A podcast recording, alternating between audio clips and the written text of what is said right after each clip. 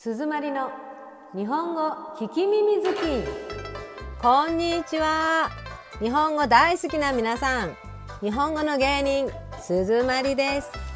このポッドキャストは初級が終わった学習者の皆さんにちょうどいいレベル。だからたくさん聞いてちょっと頑張ったら中級へ行けるよ。それじゃあ今日もしばらくお付き合いのほどよろしくお願いします。第3話お花見の秘密私は今ちょっとボケてます。いえ、年のせいではありません。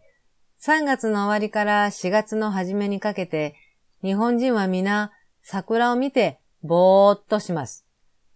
桜の花を見ると幸せな気分になります。そして天気予報を気にしながら友達と相談するんです。ねえ、花見いつにする？私も今年はウキウキと3つも花見の予定を入れてしまいました。本当にこの時期は仕事が手につきません。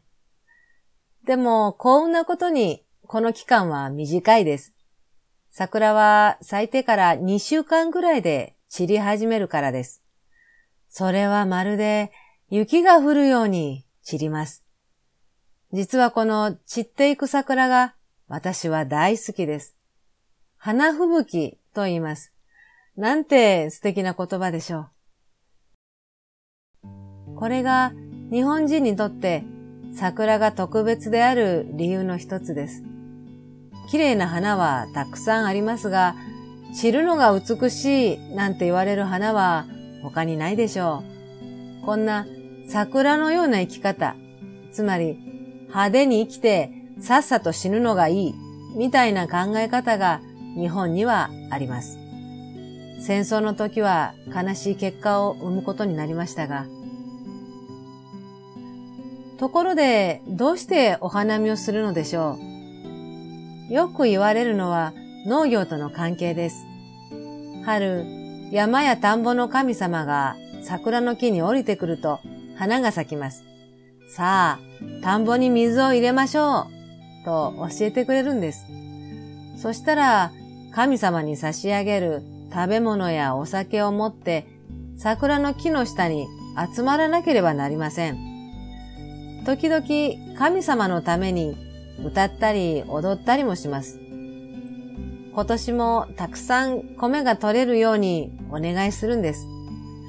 いやー、私は安心しました。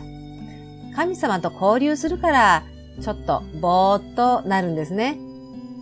日本の神様は800万人いると言われてるんですよ。知ってましたか？最近もう一つ面白い話を知りました。こっちは人間の話です。日本の桜はよく川の両側に植えられてるんですが、これにも理由がありました。18世紀に吉宗という偉い将軍がいました。この人が桜を植えさせたんです。川の水が溢れないようにするためです。けれども、植えただけでは土が固まらない。だから、花見を進めて、たくさんの人に土を踏ませるようにしたんです。おまけに、花見の時は、侍も町人も自由に遊んでいいと言ったから、みんな喜んで花見をするようになったそうです。特別なイベントで人も国も幸せにできるなんて、今の政治家に見習ってほしいですね。本当に桜について話し出すと終わりません。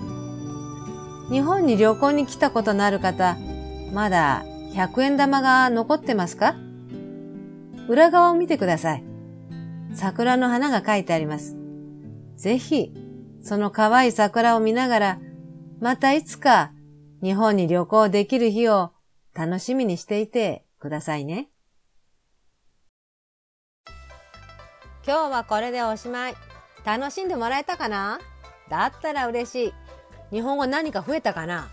だったらもっと嬉しい。じゃあ、またね。バイバイ。